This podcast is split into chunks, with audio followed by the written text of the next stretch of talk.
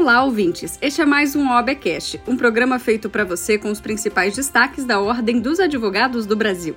Eu sou Mariana Xavier e nós estamos na frequência da advocacia. Aumente o som e fique comigo, já estamos no ar.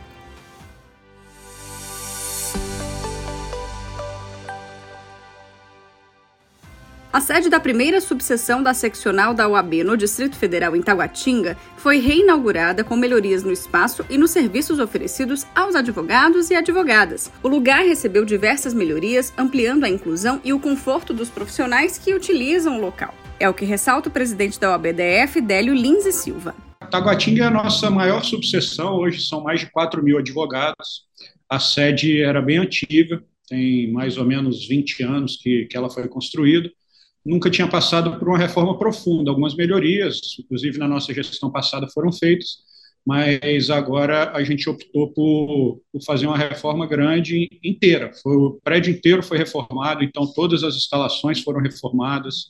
Nós colocamos lá um espaço para crianças, uma espécie de brinquedoteca, colocamos sala de amamentação, são mais ou menos 20 pontos de, de coworking, né, de, de pontos de trabalho, várias salas de atendimento, auditório para mais ou menos 80 pessoas, uma nova instalação para a diretoria, espaço para, se eventualmente a Caixa de Assistência quiser usar para algum, algum, algum serviço que possa ser prestado por lá. Então, hoje a sede está nova, totalmente revitalizada. Como eu disse, Taguatinga tem mais de 4 mil advogados e a região tem muita gente que passa por lá também. Então, era, é uma demanda antiga da advocacia de Taguatinga que a gente agora conseguiu é, resolver e que possa ser muito bem utilizada aí por toda a advocacia da região.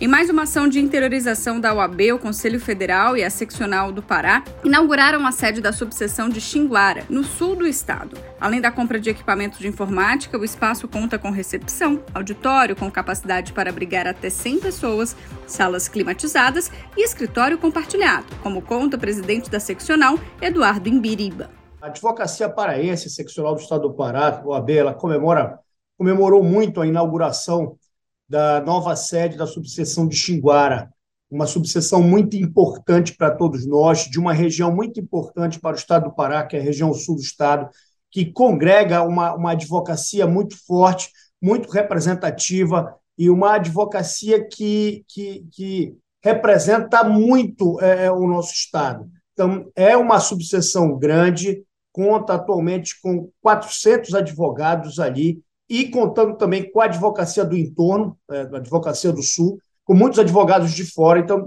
nós tínhamos a necessidade de termos uma sede que pudesse suportar a demanda, uma demanda, a demanda da advocacia local, a demanda da advocacia em trânsito, uma sede que pudesse receber também o programa de qualificação que nós temos na nossa gestão, através de um auditório excelente, os serviços da ESA, uma sede que possui vários coworkings, né, várias salas de trabalho, várias salas compartilhadas, várias salas coletivas de trabalho, todas equipadas com computador, com mesa, com câmera, para que a advocacia possa é, é, ter o seu exercício feito e praticado de uma maneira é, é célere, de uma maneira com, com qualidade e com dignidade, acima de tudo. O presidente da OAB Nacional, Beto Simonetti, destacou o trabalho desenvolvido em prol da interiorização da advocacia em todo o país. Modernizar as estruturas e o atendimento prestados aos advogados e advogadas do interior do Brasil é a nossa maior bandeira institucional. É preciso que todos, sem exceção, tenham as mesmas condições de trabalho e motivação para seguir cumprindo o nosso papel tão importante na defesa da sociedade. E é isso. É respeito por aqueles que estão na ponta da profissão. Pouco a pouco, estamos igualando as condições de trabalho entre aqueles colegas dos grandes centros e dos rincões deste país, ainda que sejam os mais distantes. E eu e toda a diretoria da OAB Nacional estaremos vigilantes quanto a essa grande demanda e cabe a nós também os próximos passos. Seja aí no Pará ou em qualquer outro estado e município do país, atuaremos para que a advocacia continue a avançar. Por unanimidade, o Supremo Tribunal Federal declarou inconstitucionais as alterações no Estatuto da Advocacia que autorizavam policiais militares da Ativa a exercer a advocacia em causa própria. Segundo o entendimento da Corte, não é possível conciliar as atividades com o exercício da advocacia, ainda que na atuação em causa própria, sem que ocorram conflitos de interesses. Confira na entrevista do Procurador-Geral da OAB Nacional, Ulisses Rabaneda. Historicamente, a legislação brasileira impede que policiais militares, civis é, ou federais exerçam a advocacia concomitantemente ao exercício desses cargos. É, essa previsão é, já vem mais de décadas e no Estatuto da Advocacia e da OAB, né, a Lei Federal 8.906 de 94, é, isso foi repetido, ou seja, policiais não podem exercer a advocacia ao mesmo tempo em que exercem a atividade policial.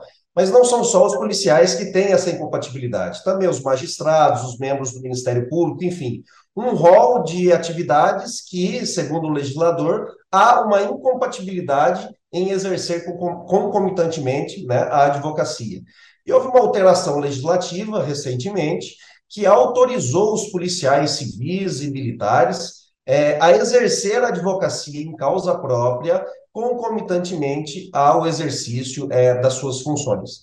O Conselho Federal da OAB entendeu que esta alteração legislativa era inconstitucional e foi ao Supremo Tribunal Federal é, pleiteando a declaração de inconstitucionalidade desta norma.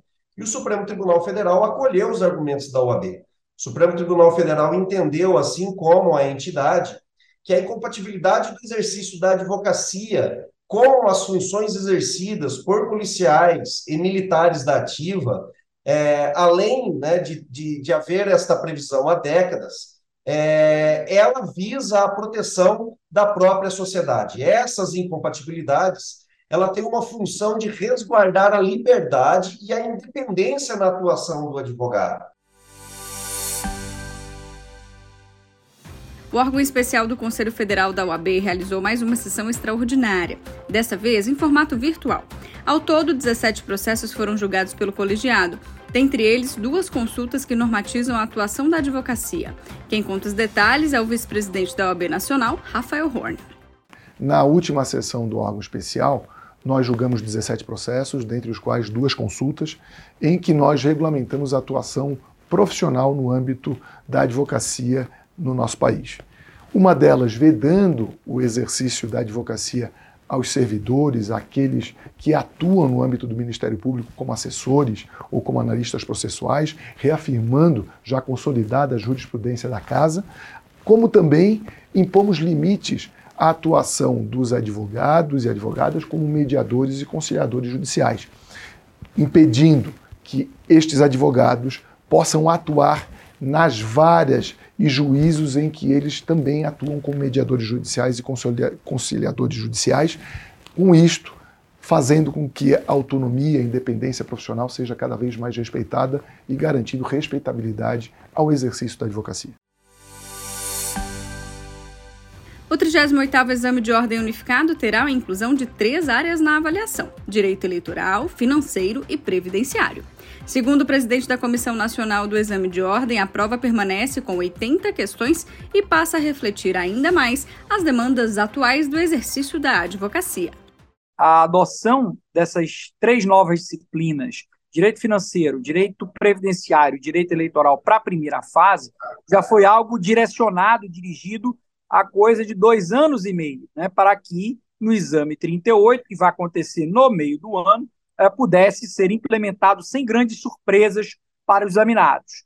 Uh, será mantido o número de questões da primeira fase, ou seja, uh, são 80 questões, onde o candidato deve atingir metade da prova, né, acertar pelo menos a metade da prova, é uma prova de proficiência mínima, e essas três novas disciplinas vão ser contempladas com duas questões cada. Então, temos seis questões novas que já vão ser retiradas de outras disciplinas que já estavam contempladas. Então, direito administrativo, de seis questões, serão colocadas cinco.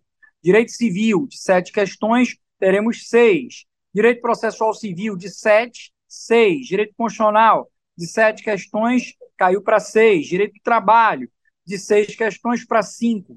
E direito empresarial, de cinco para quatro. E aí a gente vai ter duas questões de direito financeiro, duas questões de direito previdenciário e duas questões de direito eleitoral, atendendo essas novas diretrizes curriculares para os cursos de direito com a adoção dessas novas disciplinas e uma preocupação da ordem de um exame cada vez mais profissionalizante, porque são áreas do direito que estão sendo uh, bastante difundidas na advocacia e, por isso, havia necessidade de serem contempladas também na primeira fase do exame de ordem. Programa de hoje fica por aqui. Você também pode acompanhar as principais notícias da Ordem dos Advogados do Brasil nas nossas redes sociais. Basta um clique de curtir ou seguir e você fará parte do nosso universo OAB. No Instagram e no Twitter você encontra a gente pelo CFOAB. Já no Facebook, YouTube e Spotify, OAB Nacional. Eu sou Mariana Xavier e agradeço pela sua companhia. Eu te espero na próxima semana com mais uma edição do OABcast. Até lá!